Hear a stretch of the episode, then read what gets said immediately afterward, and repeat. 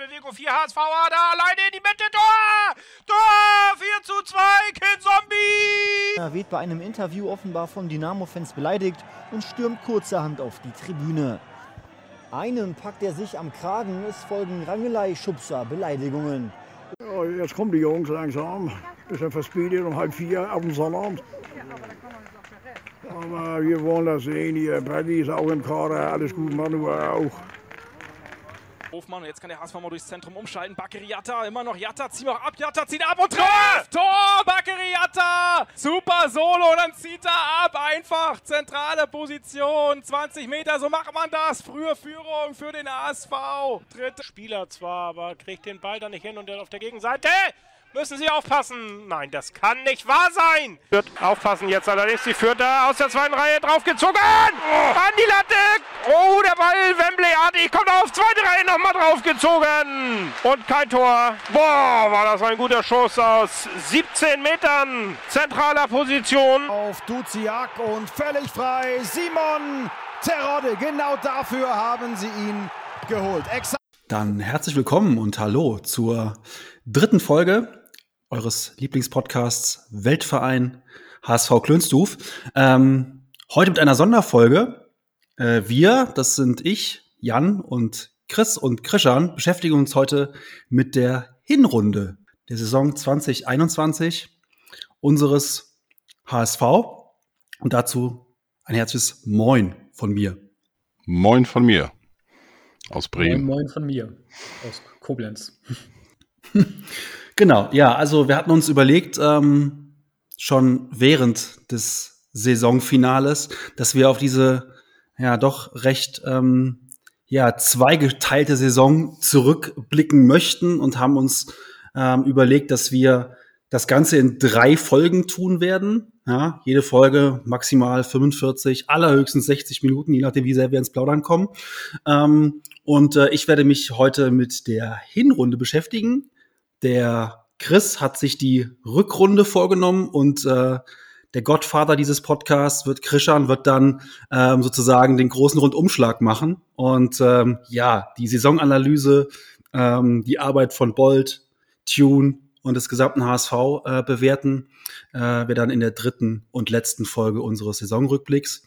Ähm, ja, aber heute dann erstmal ähm, sozusagen die Hinrunde und äh, wir nehmen euch mit nochmal in die ja, nicht durchgehend erfolgreiche, aber doch recht erfolgreiche ähm, Hinrunde unseres Vereins. Ähm, nach der Saison äh, 1920 präsentierte der HSV zunächst mal einen neuen Cheftrainer, Daniel Thune, ähm, kam zum HSV und äh, nachdem uns auch einige Spieler verlassen hatten, kamen natürlich auch diverse Neuverpflichtungen, unter anderem äh, Toni Leistner stieß dazu, äh, Ole Nach dazu, ähm, und später auch noch Terodde und Ulreich. Ähm, und so die erste, die erste Frage, die ich eigentlich an euch beide habe, ist, ähm, jetzt noch mal zurück in die Zeit in der Zeit gereist, äh, ohne das Wissen des Saisonausgangs, ähm, ein Blick auf den Kader.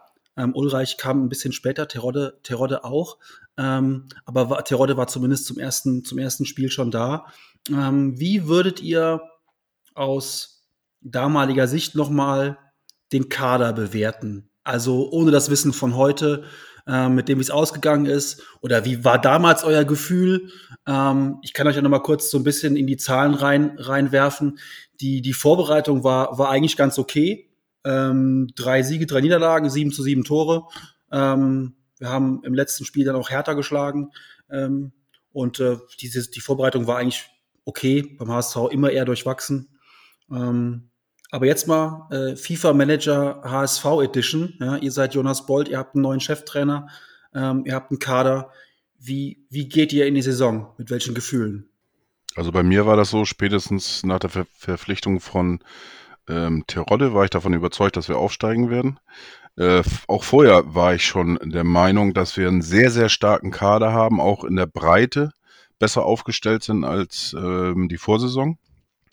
Und äh, ich glaube, Haya hast du auch noch vergessen in der Aufzählung, wenn ich nicht, oder ich habe es eben nicht verstanden. Mag nee, sein, Haya auf jeden Fall, ja, richtig. Ähm, so als ja etwas unscheinbarer Transfer kam er ja vom VfL Osnabrück, also praktisch mitgebracht oder wie auch immer von von Daniel Thune. Ähm, ja, aber wie gesagt, insgesamt fand ich eigentlich, dass wir äh, überall auf allen Positionen sehr, sehr gut besetzt waren und ja, durch die beiden Nachzügler, äh, wenn man die so nennen mag, mit Ulreich und mit äh, Terodde, ja, besser ging es eigentlich nicht. Bin ich auch nach 34 Spieltagen übrigens immer noch der Meinung. Cool, danke. Und Chris, wenn du jetzt nochmal zurück in der Zeit reist, ohne das Wissen vom 34. Spieltag und dir nochmal den Kader anguckst, ähm, zufrieden oder hättest du gesagt, nee, an der Stelle hätte ich auch ohne das Wissen nochmal nachjustiert? Also grundsätzlich finde ich, der HSV hat eigentlich gut eingekauft. Oder also zum Beispiel mit Sven Ulreich, da habe ich eigentlich gedacht, jo, da haben einen richtig geilen Zweitliga-Torhüter. Und ähm, wenn ich mir auch die Mannschaft so anschaue, ich sage nicht, mit der musst du aufsteigen, aber mit der könnte man aufsteigen. Daher denke ich jetzt nicht, dass der Bolter großartige Fehler gemacht hat.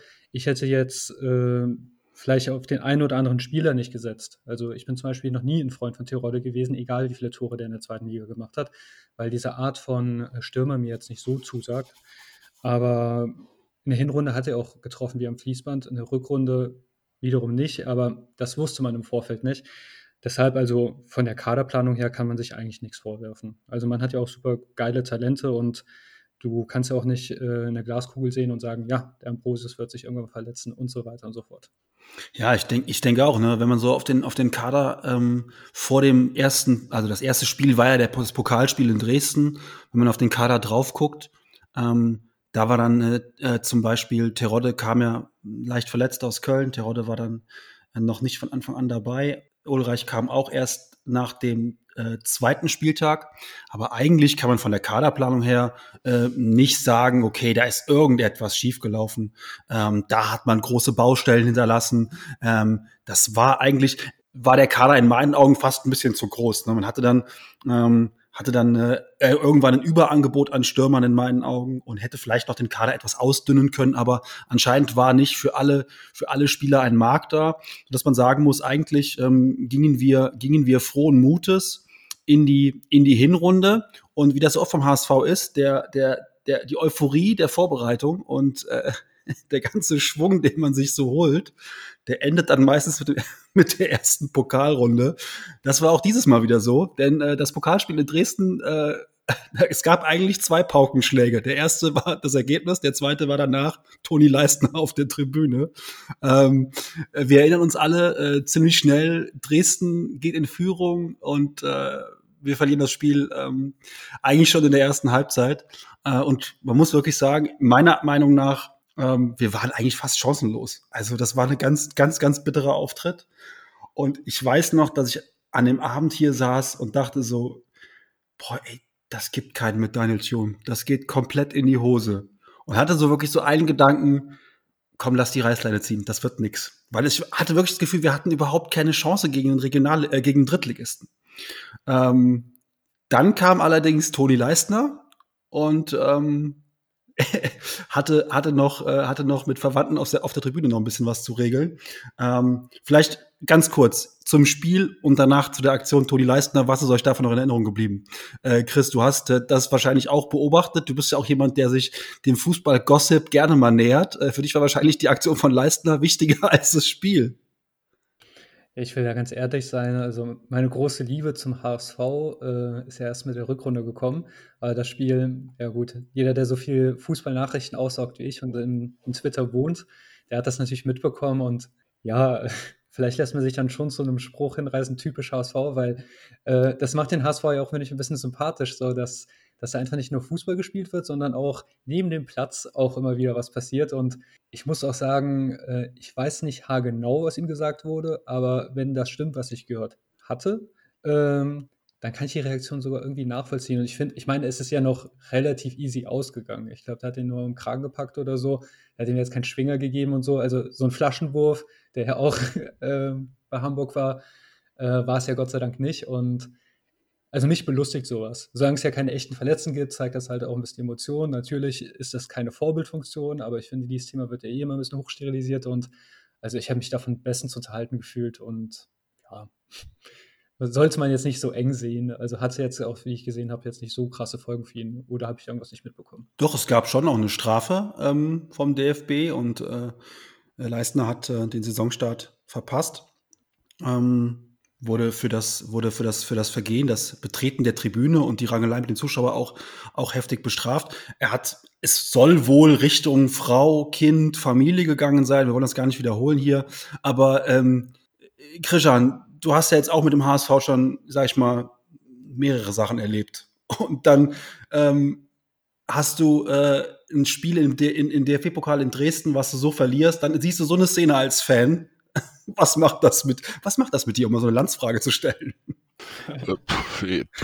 Also im Nachhinein kann man, kann man eigentlich ja sagen, hat er ganz gut gemacht, weil äh, die ganze Aufmerksamkeit war auf die Szene und jetzt im Rückblick, ich habe die ganze Zeit bin ich am überlegen, wie wir das Ding eigentlich verloren haben. Ich weiß es nicht. Wir haben es klar verloren. 4-1. Ich weiß das, ja, wäre ich überhaupt nicht mehr drauf gekommen. Ich, für mich war das auch nur die Szene Leistner. Äh, das war auch Thema die nächsten Tage. Äh, über die Leistung wurde relativ wenig gesprochen, mehr über Leistner. Also von daher äh, war das äh, gut, guter Einstand in Anführungsstrichen. Man muss ja das Positive sehen. Ähm, ja, das ging um das sein ungeborenes Kind und ähm, das war schon äh, sehr unter die Gürtellinie. Und die haben sich ja auch danach äh, irgendwie noch kontaktiert, miteinander gesprochen und das Ding für sich aus der Welt geschafft. Also ähm, aber war schon eine coole Aktion. Jetzt auch gestern dann eben nochmal auf Twitter hier die Szene da von einem englischen Kommentator äh, gesprochen. War auch Thema hier sogar von deinem, äh, irgend so ein Fan-Account von, von deinem Verein hier, Jan, von Tottenham. Und äh, war schon mal ganz lustig, so im Nachhinein das nochmal anzusehen. War schon für mich das Highlight äh, äh, in diesem Spiel. Und äh, ja, ja, das Spiel chancenlos. Ja. Der ähm, man kann ja mit sowas rechnen, wenn man das so 25. Spieltag, man äh, verpasst vielleicht den Aufstieg oder äh, geht Richtung Abstiegszone. Äh, nee, die Saison hat noch nicht mehr begonnen. Der, der Fan pöbelt und ganz ehrlich, da hätte ich vielleicht auch den Kaffee offen, so nach Motto, wie soll denn das weitergehen? Die Saison hat noch nicht mal angefangen und du rastest da auf der Tribüne auf, äh, aus und so. Ähm, aber ich wollte ja auch gestern, ähm, war ich hier bei Twitter auch so einem kleinen Streitgespräch mit äh, Hertha-Fans, die ich sehr mag und sehr schätze und auch persönlich kenne. Aber ähm, die haben ja auch dann so spöttisch gefragt, was findest du denn momentan in der zweiten Liga oder an deinem HSV so geil? Und das, das ist das. Also äh, man hat halt einfach auch, man guckt nicht nur Spiele, man hat halt auch drum, äh, rundherum was zu lachen.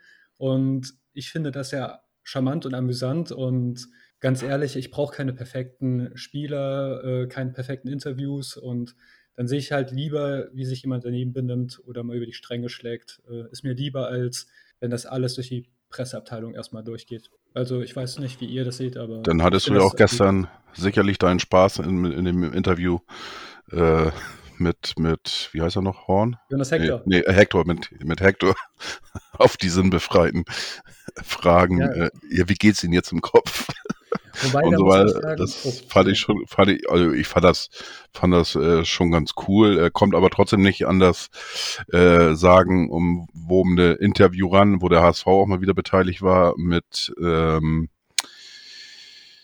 äh, mit Rollo und Raphael van der Vaart auf dem Spielfeld auch danach. Das war auch, äh, auch so ein Highlight irgendwo und ja, wo, wo, wo, er Rollo noch fragt, sag mal, Rollo, hast du schlecht geschlafen oder was? Ja, genau. Wirklich sensationell. Also, ja, sowas, ja, ja. so, also Interviews nach dem Spiel, äh, würde ich sagen, muss man mit einem gewissen Abstand auch betrachten. Und äh, ich habe Jonas Hector gestern dafür sehr gefeiert, für dieses Interview, denn es muss wirklich auch mal irgendwann über die Fragenkultur äh, nachgedacht werden. Und das da gestern. Äh, Wie Häuser? Dein Heft, bitte? Ecki Häuser? Ja, es war so ein bisschen, war so, war so ein bisschen Ecki Häuser, aber nochmal mit, mit, mit, mit dem Fahrstuhl nochmal in den Keller gefahren. Ne? Also nochmal vom Niveau her, nochmal Ecki Häuser, seine Schwester. Ähm, also das war wirklich nicht, nicht gut aber es heftet dem dann immer so der, der, der, der, der, der fade Beigeschmack. Ähnlich aber bei Toni Leistner ja auch, ne, so, ja, jetzt haben sie verloren, jetzt, jetzt verlieren sie da die Nerven, ne, und jetzt hat Hector halt verloren und dann macht er Mimimi. Also, klar, das stimmt natürlich, aber auf der anderen Seite, ich würde mir wünschen, dass man so einen Sieger so ein Interview gibt, einfach mal sagt so, ey, ganz ehrlich, das ist eine Quatschfrage, ich gehe jetzt, ne, also, bei dem könnte man dann nicht nachsagen, der hat schlechte Laune, weil er, weil er verloren hat. Aber gut, der HSV also startet in die Saison mit der üblichen, also fast üblichen, ein, eingeplanten Niederlage im Pokal.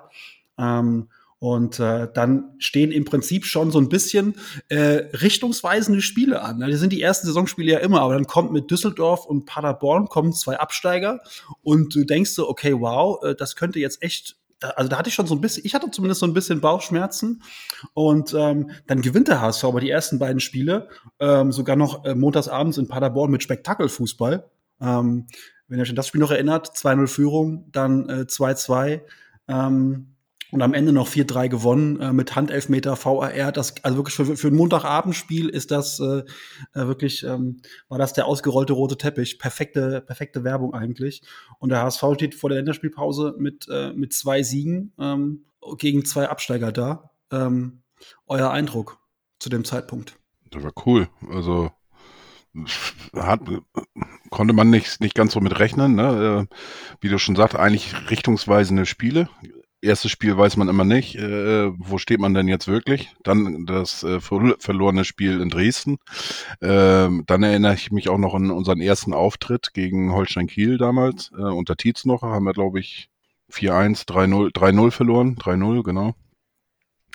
So, und dann kommt Düsseldorf, da weißt du auch nicht so genau, so, so viele Abgänge hatten die eigentlich nicht. Ähm, wollten ja eigentlich auch aufsteigen, war so das Ziel, gleich wieder hochzugehen.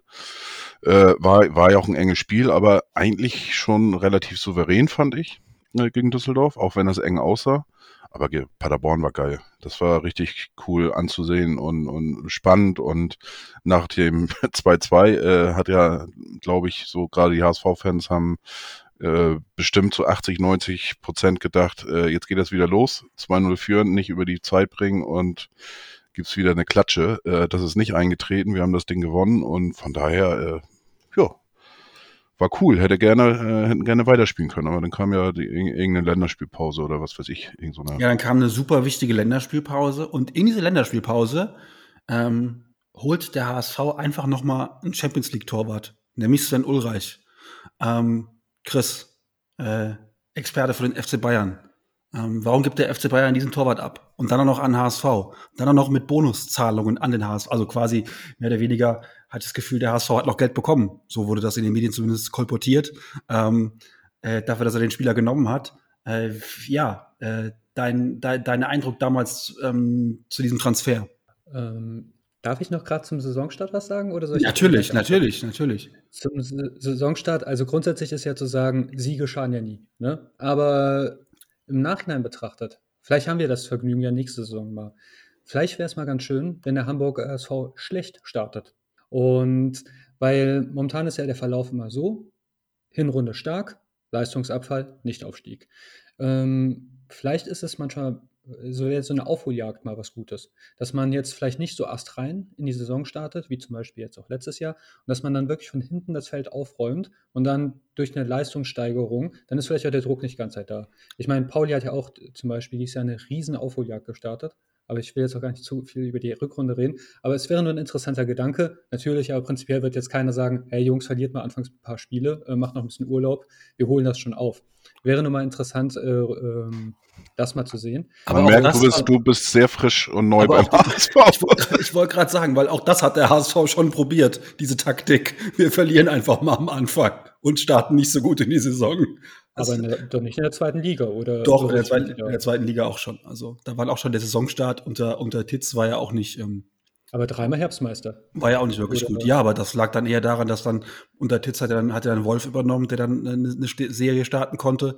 Ähm, also auch diese Taktik mit wir, wir, ver, wir verhühnern den Saisonstart, hat der HSV schon probiert. Das bringt auch nicht wirklich. Und ich glaube, ich glaube auch, wenn man jetzt, jetzt dann auch noch hier die Verpflichtung von Tim Walter dazu nimmt, also da jetzt einen schlechten Start hinlegen, das das, äh, na, ähm, vielleicht mal irgendwann in der ersten Liga, wenn wir gesaved sind wieder und äh, irgendwo zwischen Platz 8 und 10 sicher haben vor der Saison, äh, dann kann man die Taktik gerne mal ausprobieren. Aber ich glaube jetzt äh, mit Tim Walter äh, die neue Saison mit so einer Marschroute, ähm, dann wirst du auch gleich mal erleben, wie in Hamburg der Baum aber richtig brennt.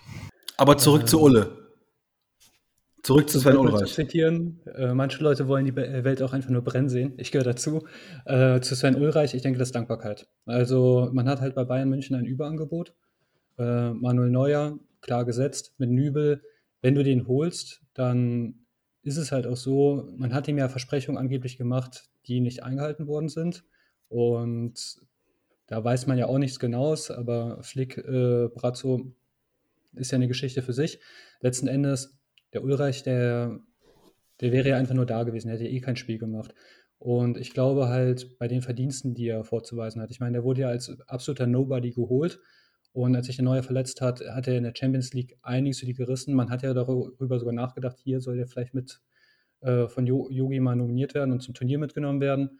Und ja, ich denke, so ein Spieler, der halt dann noch so fit ist, den lässt du dann halt auch gerne mal zu so einem Verein ziehen. Wenn, wenn man die Chance hat, zum HSV zu kommen und da Torwart Nummer 1 zu sein, dann ermöglicht man dem das. Und man muss ja auch ganz ehrlich sein, das war auch vor Corona, für die Bayern sind das Peanuts. Also das ist eher so ein Freundschaftsdienst schon fast. Und ich fand den Ulreich jetzt auch nicht so katastrophal wie die ganze HSV-Fanbase, aber natürlich mich auch negativ von ihm überrascht. Ähm, aber nichtsdestotrotz bin ich der Meinung, dass man ihn festhalten sollte, weil ich glaube, wenn die Mannschaft in die Spur kommt, kommt auch Sven in die Spur. Weil man hat mit Sven Ulreich einen guten Tor geholt. Jetzt sind wir, jetzt wollten wir ja die Folge bestreiten ohne das Wissen aus der Hinrunde. Und äh, der HSV holt Sven Ulreich. Mein erster Eindruck war, okay, also ich hatte schon vorher eine sehr hohe Meinung vom Kader ähm, und habe gedacht, wow. Ähm, und dann holen wir auch noch Sven Ulreich. Und damit war das, was ich immer gesagt habe in der zweiten Liga, du brauchst so eine äh, sehr, sehr gute Achse. Ähm, und plötzlich hatten wir ähm, Ulreich, Leistner, auf der 6, gut, das hat dann mal gewechselt, aber da hatten wir auch mehrere Kandidaten, die das gut gespielt haben und vorne drin ähm, abwechselnd äh, äh, Terodde und ähm, dachte ich so, wow, okay, das ist jetzt wirklich äh, eine Achse, die funktioniert und die reicht auf jeden Fall für den Aufstieg.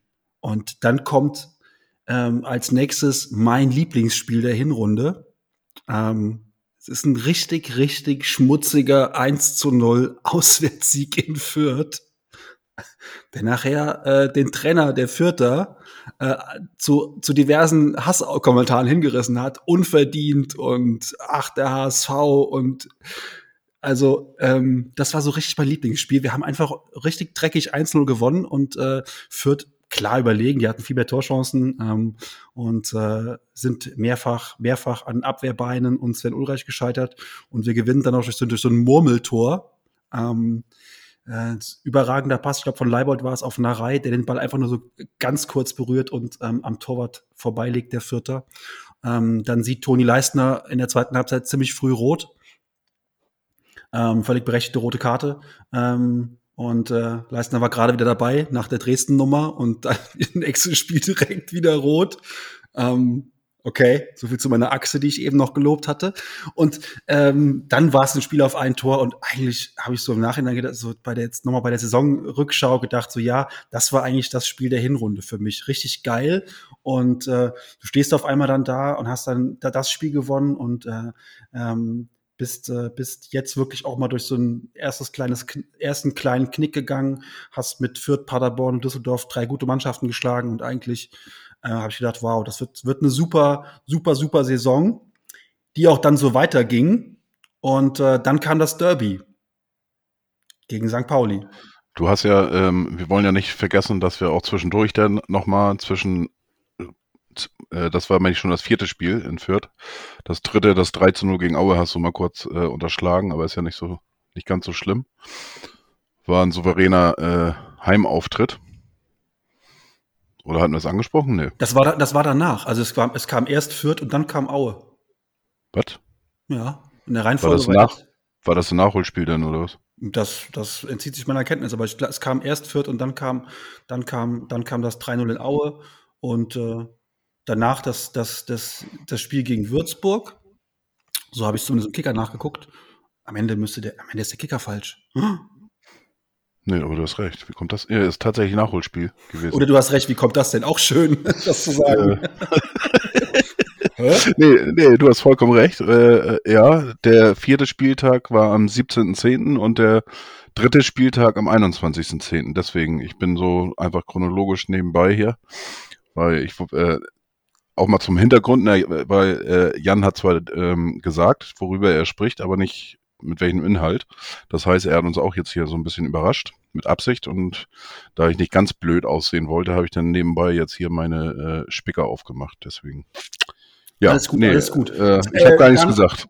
Dann, nee, gut, dann äh, wir, wir gehen mit wir gehen mit echt einer guten mit einer guten Serie fünf äh, äh, von von von fünf Siegen ähm, gehen wir gehen wir ins ins Derby rein. Und noch zu Hause gegen den FC St. Pauli spielen 2 zu 2. Ähm, ein Spiel, was echt komisch war, wenn ihr euch dran erinnert. Wenn ihr euch dran erinnert. Ich sehe in ratlose Gesichter. Ein Derby, das in Erinnerung geblieben ist anscheinend. Ähm, Nicht gesehen. Okay. Nicht, nicht, nicht gesehen, ja. Ähm, Christian, hast du noch Erinnerungen ans, ans, an das Derby-Hinspiel? Ich muss ehrlich gestehen, nein. Ja, äh, also äh, wieder mal ein Spiel, das nicht so wirklich in Erinnerung geblieben ist. Äh, wir haben eigentlich ganz gut angefangen, gehen in, gehen in Führung, überraschenderweise Simon Terodde, ähm, und geben danach das Spiel mehr oder weniger ab. Und äh, St. Pauli führt kurz vor Schluss durch Makeniok, machen die das 2-1. Und ähm, zum Glück antwortet Simon Terodde, so, Simon Terodde sofort ähm, und äh, macht den Ausgleich zum 2 zu 2. Und dann wird ein Spieler eingewechselt, über den man in der Saison relativ oft noch sprechen wird, der dann mit einer vogelwilden Aktion fast noch das 3 zu 2 herschenkt, nämlich Klaus Jasula. Reden wir, reden wir kurz über Klaus Jasula. Ein Spieler, der. Äh, ein Die Szene, ja, jetzt ein, weiß ich. Ja, genau. Das Derby, das Derby vergessen, aber die Szene von, von, von Klaus Jasula hat man noch im Kopf. Ein Transfer aus der Bundesliga, der mit der, mit der unfassbaren Quote von, weiß ich nicht, 38 gelben Karten zu uns kam und so ein bisschen als Aggressive Leader geholt wurde. Ähm, ja, so, so eine symbolische Szene eigentlich für seine gesamte, für seine gesamte Saison. Ähm, wie habt ihr, wie, oder wie habt ihr, Sie, ach, Simon Terode sag ich schon, äh, Klaus Jasula in dieser Hinrunde gesehen? Also ich kenne Helm Klaus. Also, ähm, ja, Chris hat ja, hat er ja schon gesagt, erst äh, Hinseher nicht so viel gesehen. Ähm, ich habe jetzt nicht so eine so eine mega schlechte ähm, oder kann nicht so so mega schlecht eigentlich über ihn sprechen. Die Szene war natürlich ähm, ja, das war ist einfach auch so ein Highlight aus der ähm, Hinserie.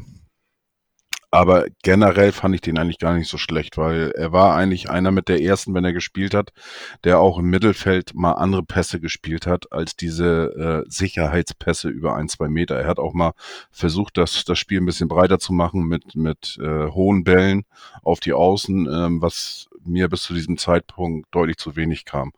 Ähm, das gefiel mir ganz gut. Äh, sicherlich die Zweikämpfe äh, waren hier und da mh, äh, verbesserungswürdig und äh, vielleicht hat, hatte er auch einfach als Ziel, nicht der große Klopper zu sein und nicht wieder mit, ich weiß nicht, 17, 18 äh, gelben Karten oder 20 oder was er da hatte aus der Bundesliga, äh, äh, nicht darauf, damit aufzufallen. Und vielleicht hat das auch ein bisschen sein Spiel insgesamt gehemmt, ich weiß es nicht, aber ähm, ich hatte mir schon ein bisschen mehr versprochen, aber so schlecht, wie er dann teilweise gemacht wird, wurde, äh, oder ja, fand ich ihn jetzt nicht, aber ja.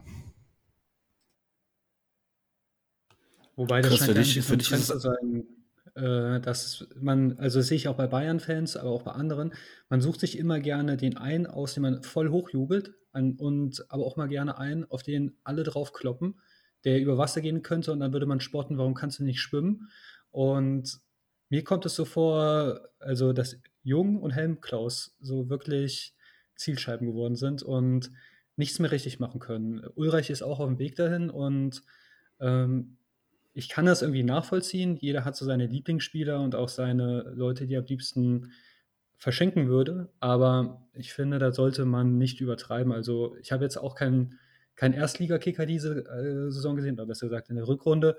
Aber da wird ja schon teilweise getan, als sei der debil und das ist er ja auch nicht. Also auch nicht mit dem Helm, der wirklich sehr fragwürdig aussieht. Also mehr kann ich aber zu Jasula jetzt auch nicht sagen.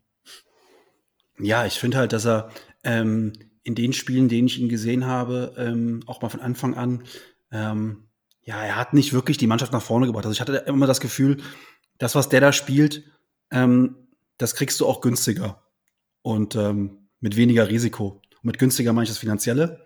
und mit weniger Risiko meine ich eher die Ergebnisse, die der HSV einfährt. Ähm, ja, das 2 zu 2 war dann im Prinzip der erste, der erste Punktverlust für den HSV. Es kam danach ähm, ein Montagabendspiel in Kiel, das der HSV eigentlich auch sehr gut bestritten hat. Ähm, kurz vor Schluss den Ausgleich kassiert hat zum 1 zu 1. Dann ging es wiederum in eine, ja, ganz hervorragende Länderspielpause, die wir immer sehr schätzen alle. Ähm, und dann begann ein ganz, ganz trister, öder November ja, nicht nur Corona-bedingt, keine Zuschauer mehr, selbst die 1000, die erlaubt waren, waren nicht mehr erlaubt. Ähm, die Stadien wurden also noch leerer. Ähm, und äh, der HSV begann, ja, begann HSV-Dinge zu tun? Man weiß es nicht. Jedenfalls, man verlor 3 zu 1 zu Hause gegen, gegen Bochum. Man verlor äh, auf spektakuläre Art und Weise 3 zu 2 in Heidenheim nach 2 zu 0 Führung. Das 3 zu 2, wer erinnert sich noch? an dieses 3 zu 2? Niemand von den beiden erinnert sich, weil die beiden auch einfach nicht so wie ich gestern noch mal bei Sky alle 17 Hinrunden Zusammenfassungen sich angeguckt haben und damit gestern ihren Nachmittag verbracht haben. Ich habe das natürlich klassensprechermäßig hier mich vorbereitet. Ähm, das stand 2 zu 2 kurz vor Schluss und dann Ulreich mit einem kurzen Abstoß aus äh, und äh, bekommt den Ball sofort wieder zurückgelegt von Toni Leistner, und dann springt er ihm leider etwas weiter vom Fuß weg, als er eigentlich geplant hatte. Und Kühlwetter spritzt dazwischen, schiebt 1 zum 3 zu 2, Abpfiff und äh, damit war die nächste Niederlage besiegelt. Ähm, klar auf, auf Ulreichs Kappe. Ähm, es folgt dann ähm, ein ja, auch relativ komisches Spiel gegen Hannover, wo wir auch gut im Spiel sind und ich sehe, was, was, was die Hörerinnen und Hörer nicht sehen können, ist, wie Christian sich gerade vor den Kopf haut. Denn, Christian, warum hast du dir, haust du dir vor den Kopf bei dem 0 zu 1 gegen Hannover? Ja, das war, war gefühlt so ein Spiel, äh, was du 8 zu 1 gewinnen musst oder so. Ähm, von den Spielanteilen her und, und so weiter und äh, verlierst du 1 zu 0. Und ähm, ich kann mich an eine, ein Spiel erinnern, wo wir dann über Tim Walter gesprochen haben, wo die auch, glaube ich, gegen Würzburg oder sowas äh, 86 Prozent Ballbesitz hatten und irgendwie 27 zu zwei Torschüsse und 2-1 verloren haben. So ein Spiel war das. Also nicht ganz so krass, aber das, das Spiel hätte man gewinnen müssen. Es war vor allem das Spiel, in dem Sonny Kittel sich so ein bisschen in die ähm, in die Liste der, äh, der Bashing-Kandidaten reingespielt hat. Nämlich Sonny Kittel hat in dem Spiel innerhalb von fünf Minuten gelb und gelb-rot gesehen. Äh, pure Frustaktion. Ähm, und äh, hat uns damit auch natürlich so ein bisschen, weil es schon 0 zu 1 stand, die Option genommen ähm, auf, äh, auf, einen, auf einen möglichen Punkt im Spiel gegen den Nordrivalen. Ähm, Sonny Kittel, Chris, ähm, Du hast ihn jetzt in der Rückrunde natürlich intensiver beobachtet, aber ansonsten ähm, ganz kurz zwei Worte zu Sonny Kittel. Gerne auch drei. Also grundsätzlich ist das für mich ein Spieler, der zu gut für die zweite Liga ist. Aber es geht halt nicht immer nur um Talent. Bestes Beispiel ja auch, äh, sollte allen hier bekannt sein, Alan Halilovic. Äh, wenn Talent allein ausreichen würde, dann. Der Balkan, der Balkan-Messi. Ja, ja, also ich meine. Hat die, hat, die, hat die Bild ihn damals genannt. Das ist nicht von mir, das ist ein Bildkompositum. Also. Ja, ich kenne nur Mini-Messi, aber äh, ist ja das Gleiche. Äh, wobei, ich glaube, es geht dann nicht um die Körpergröße, weil dann wäre ja wirklich der Däumling. Aber äh, wie gesagt, also beim Kittel Talent ist da. Ich habe den ja auch damals in der Bundesliga gesehen und fand den auch schon damals gut und habe auch gesagt, hier, das wird jetzt kein Weltstar oder Nationalspieler, aber das wird ein richtig ordentlicher Bundesliga-Kicker. Aber wie jetzt auch in den letzten Folgen ja schon ein paar Mal gesagt, ich glaube halt, er steht sich selbst im Wege, manchmal mental, ob es jetzt zusätzlich noch eine Einstellung ist oder das kann ich ja alles nicht beurteilen. Ich bin nicht beim Training dabei. Ich ähm, bin leider auch nicht sein Biograf und wäre ich eigentlich ganz gerne, muss ich mal sagen, aber ich würde gerne mal ein bisschen mit dem abhängen. Aber letzten Endes, der Kerl ist eigentlich mit überdurchschnittlich Talent gesegnet, von den Anlagen eigentlich vielleicht der beste HSV-Spieler oder mit einer der besten. Er kann es halt nicht immer abrufen und das macht ihn halt dann wieder zu rum zweitklassig und das ist auch ein bisschen schade, weil ich glaube, im HSV-Kader braucht man vielleicht ein paar konstante Säulen, auf die man sich verlassen kann. Ähm, es gibt ja diese Fußballer, die sind, wenn man siegt, besonders stark, wenn man verliert, besonders scheiße. Und da würde ich momentan den Kittel halt irgendwie leider dazu rechnen. kann aber auch sein, dass er irgendwann mal vielleicht die richtige Frau kennenlernt oder in, ähm, in die Kirche geht und dann eine Eingebung hat und auf einmal macht es Klick und er wird dann total zum Vollprofi, dann hat man richtig Spaß an ihm. So ist es halt eine Wundertüte. Nach dem Spiel ist der HSV, ähm, also der eigentlich gut gestartet war, ähm, mit fünf Siegen, zwei Unentschieden, drei Niederlagen, ähm, nur noch auf Platz vier. Hört sich irgendwie äh, aus heutiger Sicht komisch an, äh, aber irgendwie auf dem HSV-Platz halt, Platz Nummer vier. Ähm, und die Saisonbilanz ist so ein bisschen, ja, durchwachsen kann man eigentlich sagen. Und es steht jetzt ein Spiel äh, dann an, stand ein Spiel an gegen Darmstadt. Ähm, unangenehmer Gegner. Und was mich so überrascht hat eigentlich zu dem damaligen Zeitpunkt, es war relativ ruhig in Hamburg. Also ich glaube, vor zwei, vor drei Jahren ähm, wäre an dem Zeitpunkt schon auch im, äh, im üblichen Blätterwald ähm, sehr heftiges Rauschen gewesen. Aber ich habe zu dem Zeitpunkt eigentlich gar, gar nichts wahrgenommen. Es gab eigentlich fast keine Kritik am HSV oder an, an Daniel Thune. Wie habt ihr das wahrgenommen? Oder äh, Christian, vor allen Dingen du natürlich. Ja, das stimmt schon. Also ähm, generell muss man eigentlich sagen, ähm, das fing in der Rückrunde ein bisschen mehr an, aber es war auch nicht so krass wie, wie die vergangenen Jahre eigentlich. Es war schon relativ ruhig, aber auch unter den Fans. Ähm, alle haben sich irgendwie ja, zusammengerissen, äh, alle standen auch hinter dem Trainer und ähm, ja, es war verdammt, verdammt ruhig, ja. Und hat ja auch irgendwo dann äh, ja seine Berechtigung irgendwo gehabt, was ja jetzt die Spiele danach sozusagen dann auch gleich noch zeigen. Und ähm, ja, aber im Verhältnis war das wirklich äh, spannend und ruhig. Also zu Kittel würde ich gerne noch einmal kurz nachschieben, äh, äh, um, um zwei Worte zu sagen, äh, Genie und Wahnsinn. Also trifft es, glaube ich, ganz gut.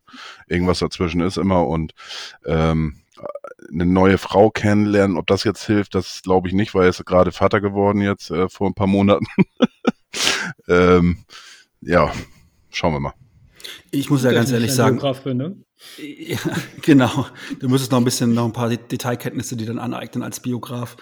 Ich muss ja ganz ehrlich sagen, ich stehe auf solche Kicker. Also, ich, weil du es gerade sagst, Genie und Wahnsinn. Ich finde solche Spieler ja eigentlich immer ganz geil. Also, ähm, Sergei Barbares ist für mich so ein Beispiel, ne? Den habe ich auch immer, den habe ich total abgefeiert immer, weil das für mich so der Prototyp war, ne? Der halt auch absolut geniale Momente hatte und dir so ein Spiel alleine gewinnen konnte, der aber auch dann an manchen Tagen dir so ein Spiel alleine verlieren konnte, weil er irgendwie in der 15. Minute gelb-rot gesehen hat oder einfach rot direkt. Ähm, und auch gedacht so, ey, scheiße, Sergei, was war das denn? Aber deutlich mehr Spiele uns gewonnen hat als verloren natürlich. Und ich finde eigentlich, solche Spieler machen es doch aus. Also ich will jetzt keinem zu nahe treten, deswegen sage ich keinen Namen, aber du gehst natürlich für so einen Kittel gehst halt auch ins Stadion, sage ich jetzt mal. Oder für einen Barbares. Ne? Ähm, nicht für den anderen, den wir gerade eben besprochen haben, ohne jetzt Namen zu nennen. Ähm, ja, genau. Ähm, aber äh, wir waren, wir waren, genau, du wolltest noch, wolltest eben noch kurz einhaken, als es um die Ruhe in Hamburg ging, die vermeintliche. Ja, ich, ich glaube tatsächlich, dass das so eine Entwicklung, die habe ich in den letzten zehn Jahren im Fußball beobachtet, dass es dann so einen kollektiven Lerneffekt gibt. Also das hat ja, ähm, also es gab ja schon immer Krawallmannschaften, Schalke, der FC Hollywood und so. Das wurde auch immer so als gegeben hingenommen und das lief ja auch lange gut. Man hat aber jetzt ja wirklich in den letzten zehn Jahren gesehen, dass es ganz viele Traditionsmannschaften getroffen hat und fast alle Absteiger haben irgendwie gemeinsam, dass, dass die Unruhe im Verein mit dazu stark beigetragen hat. Das hat man mal bei Frankfurt gesehen, das hat man jetzt auf Schalke gesehen. Der HSV ist ja jetzt ja auch kein Ponyhof damals gewesen und ähm, man ermahnt sich inzwischen schon, das beobachte ich bei vielen Vereinen, dass mal wirklich Ruhe reinkommt. Dann hat ja auch Schalke sehr lange gearbeitet. Gut, irgendwann hat es nicht mehr funktioniert. Aber ähm, ich glaube, das ist ein großes Umdenken, dass man partout Unruhe verhindern möchte. Kann natürlich auch den negativen Gegeneffekt haben, dass man halt ein bisschen lethargisch wird, wenn man mal handeln muss, dass man an einem Trainer zu lange festhält. Stichwort Kohlfeld. Ähm, das ist natürlich die Kehrseite der Medaille, aber ich glaube halt, der HSV hat aus der Vergangenheit da gelernt und ganz viele andere Vereine auch. Meine Theorie ist ja eher, dass es an Corona lag. Aber ähm, und zwar Corona und die fehlenden Fans im Stadion. Ähm, ich glaube, dass viel auch dann eine Rolle spielt, dass es dann in so einem Spiel auch einfach ruhiger zugeht. Und wenn nach 10, 15 Minuten keiner anfängt zu pfeifen, ähm, glaube ich, das hat auch ja nicht nur auf die Mannschaft logischerweise positive Aspekte, sondern aber auch auf so einen Gesamtverein, auf so eine Gesamtwahrnehmung, auf eine Gesamtgemengelage, dass einfach mehr Ruhe herrscht, ähm, weil man nicht so direkt das Feedback bekommt auf die Leistung auf dem Platz. Ich kann mir schon vorstellen, ähm, das war gestern so einer meiner Gedanken beim Durchgehen der, der Saisonspiele, wenn du, wenn du ähm, mit diesem Start und den damit geweckten Erwartungen, von denen ich mich gar nicht ausnehme, die ich auch hatte, dann ähm, mit den drei Niederlagen in Folge, äh, dann spielst du gegen Darmstadt. Ähm, es steht, du führst 1 zu 0 und Darmstadt macht in Unterzahl den Ausgleich zum 1 zu 1. Und es sind nur noch wenige Minuten zu spielen. Ich glaube schon, dass dann im Stadion eine Stimmung gewesen wäre, die vielleicht nicht mehr zu einem Sieg und der damit verbundenen Ruhe geführt hätte. Das ist natürlich jetzt alles, sage ich mal, ein bisschen konstruiert. Aber mein Punkt ist einfach der, dass ich glaube, dass die fehlenden Zuschauer in dem Moment vielleicht kein Nachteil für den HSV waren, weil einfach im Stadion mehr Ruhe herrschte. Aber eine Gegenthese, also ich schließe jetzt von mir auf andere. Äh, wenn ich jetzt HSV-Spieler wäre, würde das auf jeden Fall meine Leistung senken. Nicht, weil ich angefeuert werden möchte, sondern weil ich eben dieses Feedback brauche. Ähm, wenn ich dann zum Beispiel den Ball aus, wie Timo Werner, aus zwei Metern äh, immer noch vorbeigeballert bekomme, ja, und ich höre es von Reng, dann weiß ich, wo ich dran bin. Wenn ich aber das nicht von Reng höre, die Reaktion oder sonst was, dann beginnt das Denken. Äh, was werden die Leute hier zu Hause sagen? Was werden sie ins Netz schreiben? Und so weiter und so fort. Ähm, vielleicht mache ich eine Situation schlimmer, als sie tatsächlich ist. Äh, kann ich mir auch sehr gut vorstellen. Und ich kann mir vorstellen, dass dieses Grübeln dann auch einen lähmen kann. Ähm, also ich glaube tatsächlich, in dem Punkt, dass natürlich man steckt sich gegenseitig an im Stadion. Wenn zwei, drei herumnölen, dann ist es wie so ein kleines Lauffeuer. Ich kann mir aber auch auf der anderen Seite genauso gut vorstellen, gar kein Feedback zu bekommen, ist auch nicht förderlich. Also ich glaube, es hat ein Für und Wider. Ich glaube auch, ähm, die Spieler waren ja nicht so, dass die wirklich so richtig scheiße gespielt haben. Ne, ähm, Bochum mit Fragezeichen habe ich jetzt nicht mehr so in Erinnerung, aber 1-3 ist natürlich schon deutlich, aber ich äh, gegen Heidenheim äh, 2-0 gewonnen, 3-2 verloren.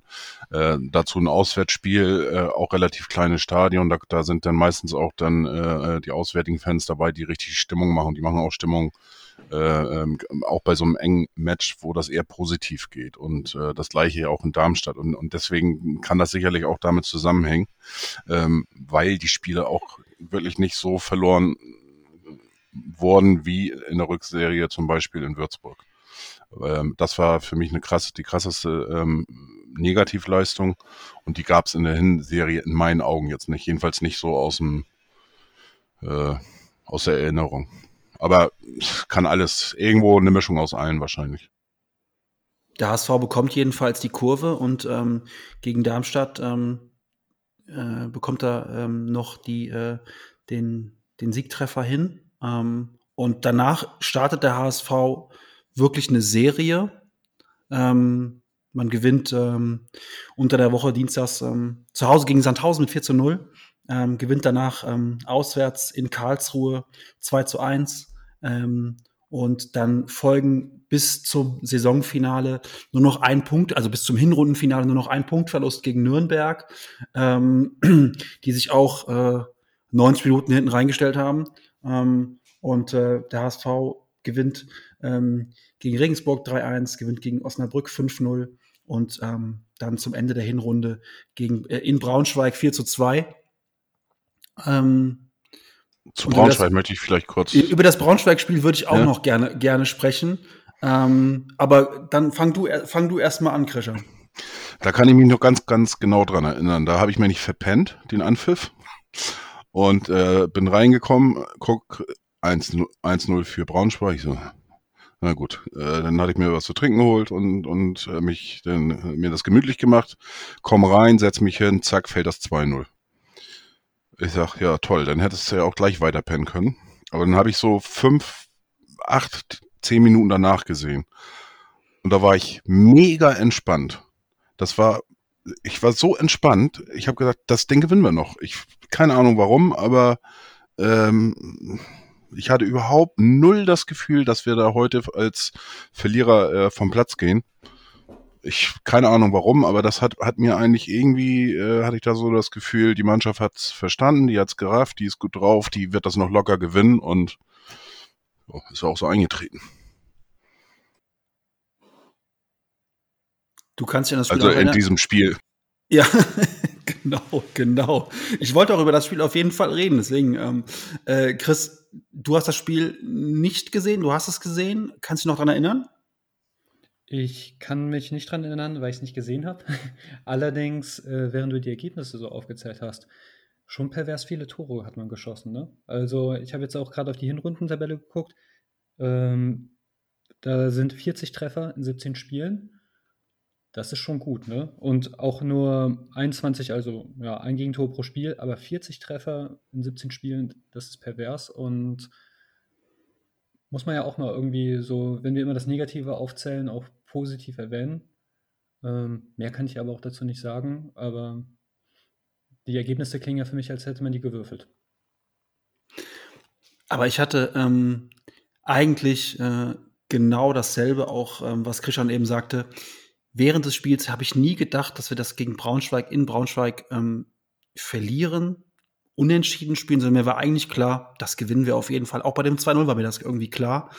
Ähm, und es wurde dann nachher ähm, sehr, sehr kurios. Äh, nach dem 2-0 macht Kinzombie kurz vor der Pause das 2 zu 1. Das war für mich eigentlich nur logisch, aber ich wäre auch mit 2-0 in die Pause, hätte ich auch nicht gedacht, dass wir das, dass wir das verlieren. Mir war irgendwie, hatte ich das Gefühl, heute, ähm, die drehen das auf jeden Fall noch. Wir waren einfach dafür an dem Tag auch viel zu gut. Ähm, aber es wurde dann in der zweiten Halbzeit ein regelrechtes, und ich habe nochmal bei Twitter nachgeguckt, was ich damals zu dem Spiel geschrieben habe, es wurde ein regelrechtes Kacktor-Festival. Denn das waren wirklich kuriose Tore, die zum Teil dann auch von, von Braunschweig uns, also alleine das, das, das 1-0 für Braunschweig war schon ein sehr, sehr kurioses Ping-Pong-Tor. Ähm, das 2-0 war dann Leistner verlängert mit dem Kopf in den Lauf eines Braunschweigers. Auch das war schon ein sehr, sehr komisches Tor. Dann das 2-1 von, von Kinzombie war schön rausgespielt. Aber dann die anderen Tore, die dann kamen, hat uns Braunschweig teilweise aufgelegt mit Fehlpässen, mit Querpässen. Einmal wurde Terodde angeschossen außerhalb des 16ers und der Ball trudelte dann ins Tor.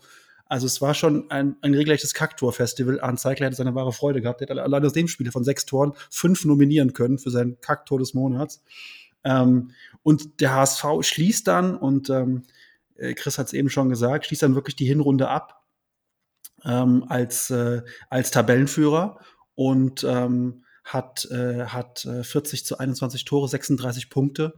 Ähm, und hat vor allen Dingen, ähm, was ich bemerkenswert finde, vier Punkte Vorsprung auf den Relegationsplatz, ähm, was mir damals ziemlich viel vorkam, ähm, dass man eigentlich sagen musste, äh, das war wirklich eine, ja, nicht nur gute, sondern in meinen Augen eigentlich eine sehr gute Hinrunde, vielleicht sogar unsere beste ähm, Serie in der zweiten Liga. Nicht vielleicht, in meinen Augen war es die beste Serie der, der, der zweiten Liga.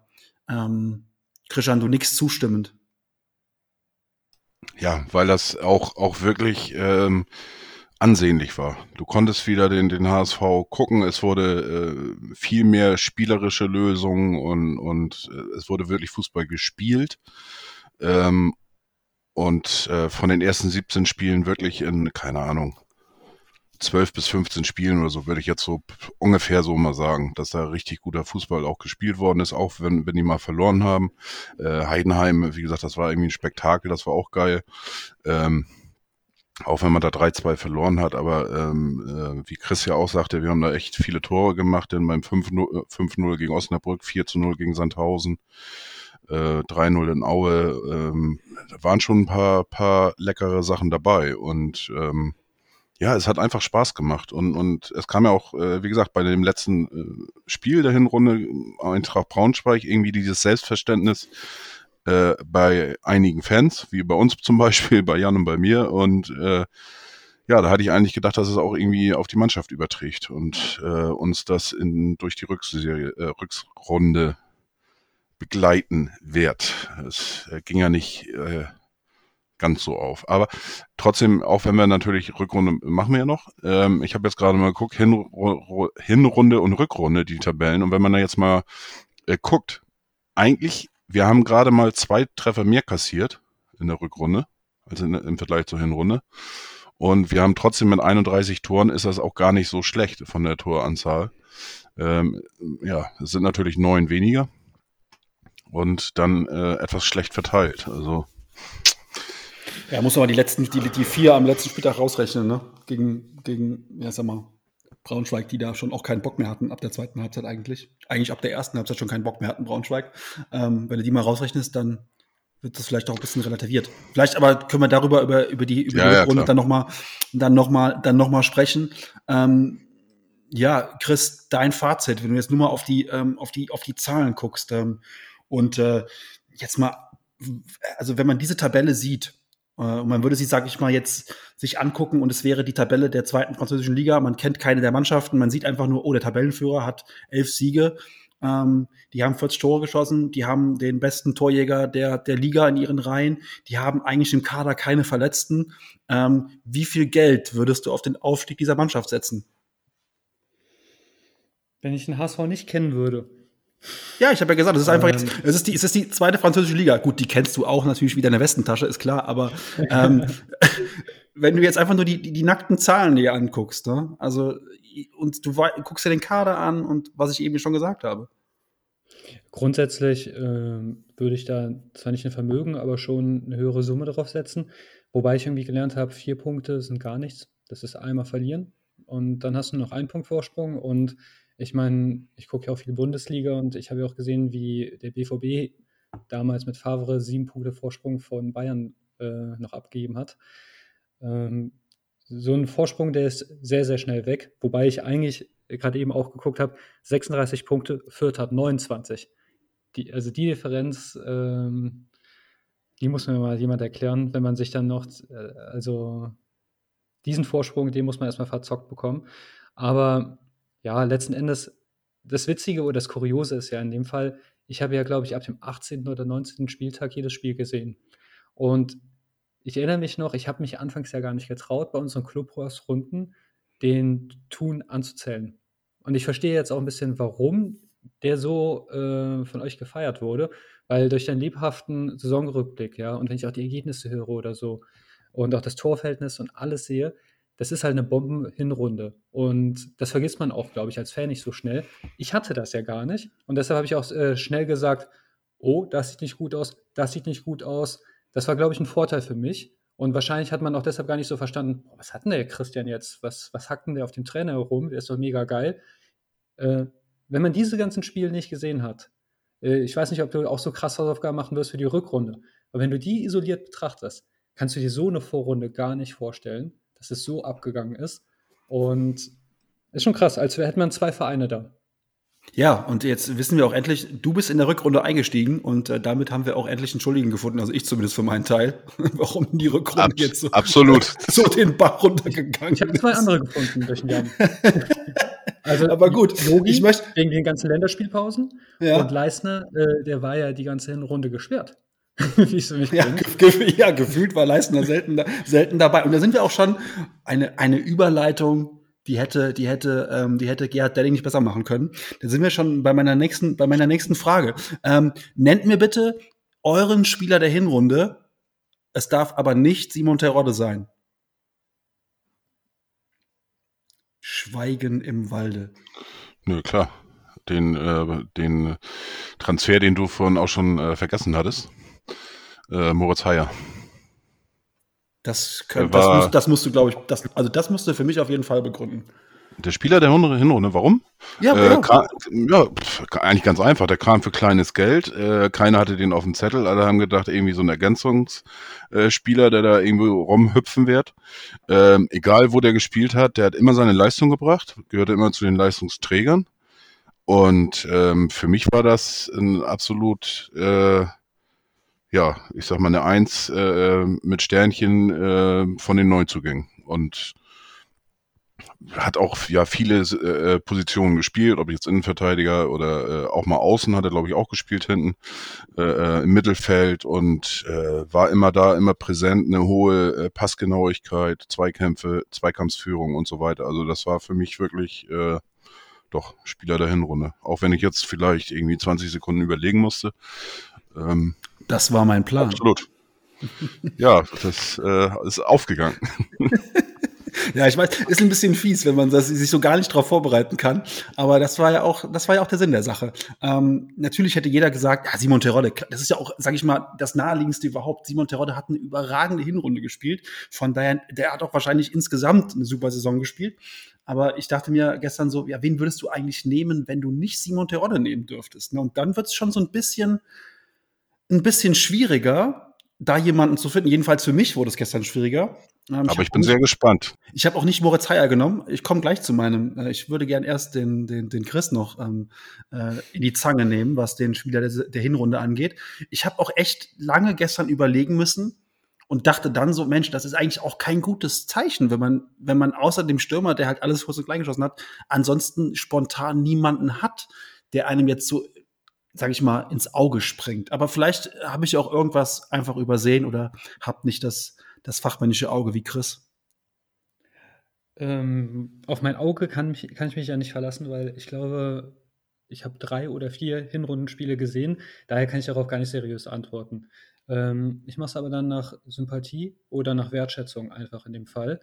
Und wenn ich mir über den HSV-Kader Gedanken mache, und jetzt kommen nämlich zwei große Schocker, eigentlich drei. Ähm, das erste ist, okay, das erste ist jetzt kein Schocker, aber da, man muss halt gucken, es gibt sehr viele oder manche Leute sind einfach solide Fußballer, sind aber nichts Besonderes, sie sind einfach sehr Standard. Und dann hat der HSV ein paar wenige, die mit dem Zauberstab aktiv sind, also die irgendwie auffallen und einfach echt was Besonderes sind. Und dann gibt es für mich Kackfußballer, die eigentlich gar nicht ins System passen. Ähm, für mich deshalb einfach, weil ich diese Art von Fußballer liebe, nehme ich einfach jetzt Baccariata. Ich finde den einfach schnell, ich mag dieses Flügelspiel, ich finde den toll. Ähm, ich mag seine Einstellung, ich mag seine Präsenz. Ich, ich finde, das ist ein toller Fußballer. Und ich will es mir einfach nicht nehmen lassen, auf einen Spieler draufzuhauen, auch wenn er so eine tolle Hinrunde gespielt hat. Simon Terodde ist nämlich für mich, wenn ich mir den Rest der Mannschaft und gerade des Offensivapparates angucke, dann ist das so, als hätte man ein Auto in den Zoo gesteckt. Also das passt da von vorne bis hinten nicht hin von seinen Anlagen. Das ist ein wuchtiger Zweitligastürmer, der einfach in der Mitte steht. Ähm, so einen Stürmertypen wird es auch in zehn Jahren wahrscheinlich gar nicht mehr geben. So hat man früher mal Fußball gekickt und deshalb kann er auch nur in der zweiten Liga erhalten. Wenn ich mir dann jetzt gucke, von der linken Seite ein Kittel, der ähm, wahrscheinlich mit dem Draxler verwandt sein könnte. Auf der rechten Seite der äh, Bakriata, der vielleicht der uneheliche Sohn von äh, Ribéry sein könnte, ja, mit der Geschwindigkeit und so. Das passt doch 0,0 zu diesem Mario Gomez für Arme in der Mitte. Und da ist es mir auch egal, wie viel der äh, in, äh, getroffen hat. Ähm, manchmal, vielleicht hat Terodde wirklich ein Talent, richtig stehen zum richtigen Zeitpunkt. Das hat er 17 Spiele lang gezeigt. Aber fußballerisch ähm, passt er zum neuen Schalke. Und ich finde, der ist ein ganz limitierter Spieler. Und wenn ich schon zwei Flügel habe, die nicht flanken können, dann verstehe ich es noch weniger. Dass, dass man so einen Baum, der die Wendigkeit eines Zehntonners hat, dahin stellt. Also diese Wutrede, die wollte ich mal halten, weil ich höre seit Wochen und auch in den Medien Tirode, Tirode, Tirode seit Jahren. Für mich absolut limitierter Typ. Ähm, spann spannender Ansatz, vielleicht auch was für unseren Saisonrückblick dann nochmal. Ähm, ich wir haben jetzt mit Moritz Heyer äh, und, und Baccariata zwei gehört. Meiner ist, ein, meiner ist ein anderer. Mein Spieler der Hinrunde ist äh, Stefan Ambrosius, weil er mich am allermeisten überrascht hat. Den hatte ich vor der Saison gar nicht auf dem Schirm, äh, auch nicht aus den letzten Jahren auf dem Schirm. Ähm, ich fand ihn in der Vorbereitung schon, schon ziemlich gut und fand ihn in der Hinrunde bärenstark und habe dann gestern mal geschaut, ähm, wie er, wie er so performt hat. Und da ist ja mal ein ganz wichtiger Indikator, sind ja immer die Kickernoten. Die sind ja, also die, die zeigen ja letztlich, wie gut jemand wirklich ist, das wissen wir alle. Und auch selbst, selbst beim Kicker kam, kam Stefan Ambrosius ziemlich gut weg.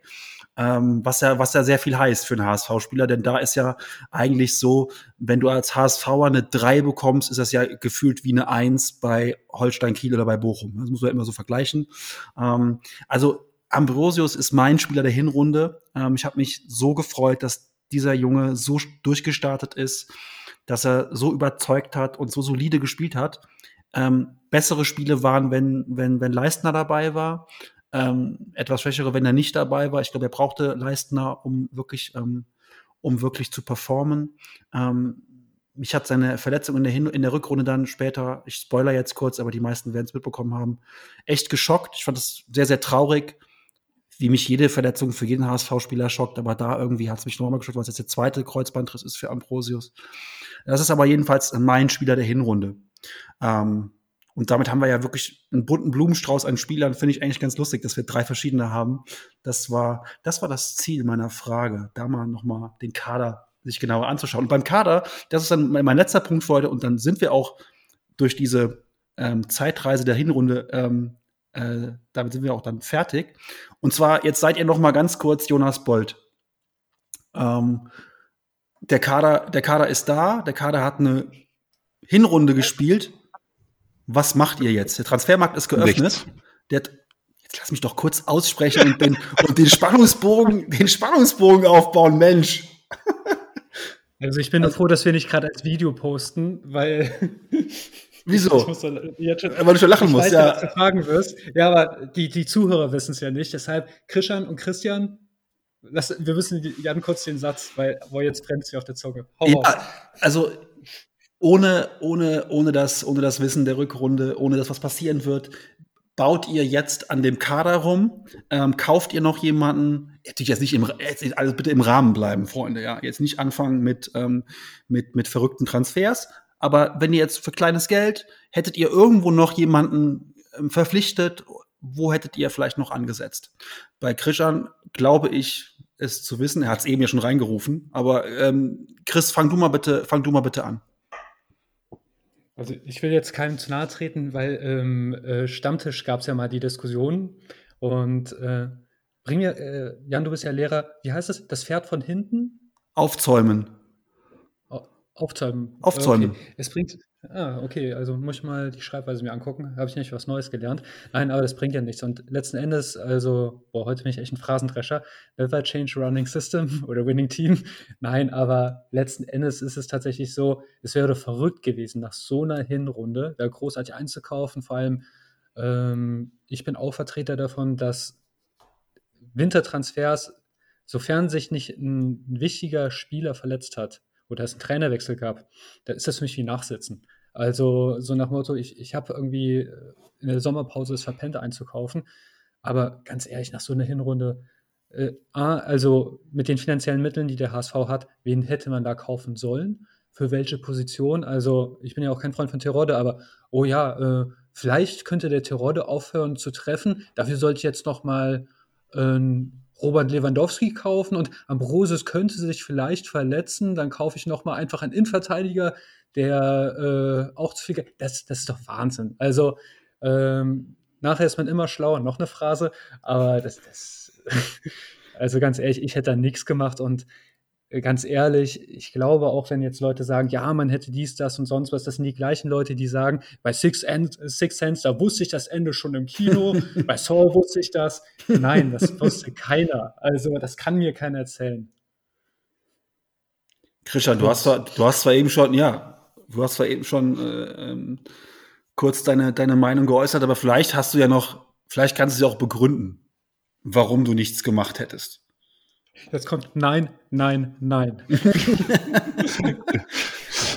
Na, ich habe jetzt gerade noch mal geguckt, äh, äh, nicht, dass ich hier irgendwie dummes Zeug ähm, erzähle oder wie auch immer, ähm, aber wir hatten wirklich ähm, im Winter keine Verletzten. Wir hatten, äh, klar, Rick van Drongelen, war klar, dass er noch in der Aufbauphase ist oder im, im Training der sollte irgendwann März, April zurückkommen. Also das heißt, der war noch gar kein Faktor, auch in der Hinserie nicht. Wir hatten äh, Jambra ähm, zum Ende der Hinrunde, ist er ausgefallen für vier Spiele. Ähm, und Klaus hatte eine, äh, ähm, Helm Klaus hatte eine etwas längere äh, Zeit, auch vor uns, aber das war jetzt auch nicht ein Spieler, sage ich immer jetzt mal, der jetzt so, äh, den man nicht ersetzen konnte. Und von daher ähm, ich kann mich auch dran erinnern, dass ich im Winter des Öfteren mal geguckt habe, ob wir jetzt wirklich was machen müssen. Aber ich war da und bin da immer noch von überzeugt, dass der Kader da ausreichend äh, vorhanden war, auch in der Breite, in der Tiefe, äh, auch in der vorhandenen Qualität, dass du da nicht nachbessern musst. Ähm, warum habe ich geguckt? Natürlich im, im, in den Jahren davor und da hat man, äh, oder zwei Jahre vorher hat man auch nichts gemacht oder zu wenig. Ähm, das eine, eine Jahr hat man eigentlich ganz gut äh, nochmal nachgelegt mit Giampalo. Und äh, das war der schon nicht so schlecht eingeschlagen. Ähm, gut, Schaub, zwei, drei Spiele und wer war das noch? Äh, hier von Gladbach. Der, der rechte Verteidiger hat eigentlich auch am Anfang ganz gut gemacht. Äh, seine Rolle. Jordan, äh, Jordan Bayer. Genau, Jordan Bayer. Danke. So, nee, also deswegen das war eben wie, wie beim Quiz, weißt du, im Fernsehen, wenn, wenn du die Antwort schon reinbrüllen willst. Und dann habe ich gesagt, nee, da kann ich mich jetzt nicht zurückhalten. Ich habe auch gesehen, das hat, du, hast kurz die Augen aufgerissen, das hat sich sofort getriggert, diese, diese, diese Transfergeschichte. Aber das war ja auch so ein bisschen mein Plan, ähm, euch am Ende noch mal kurz jetzt sozusagen ähm, auf die auf die kommende Rückrunde einzustimmen, ähm, damit äh, damit unsere unsere Hörerschaft jetzt äh, Jan, du hast gar nicht gesagt, ob du was auf dem Transfermarkt gemacht hättest. Also, nee, nein, also das wäre ja totaler Wahnsinn gewesen, da jetzt irgendwen jetzt äh, so Name-Dropping-mäßig jetzt noch irgendwie, ja, und ich hätte aber jetzt noch von, von Nür Stadt nach Nürnberg, hätte ich jetzt Mats Möller-Daly geholt oder so.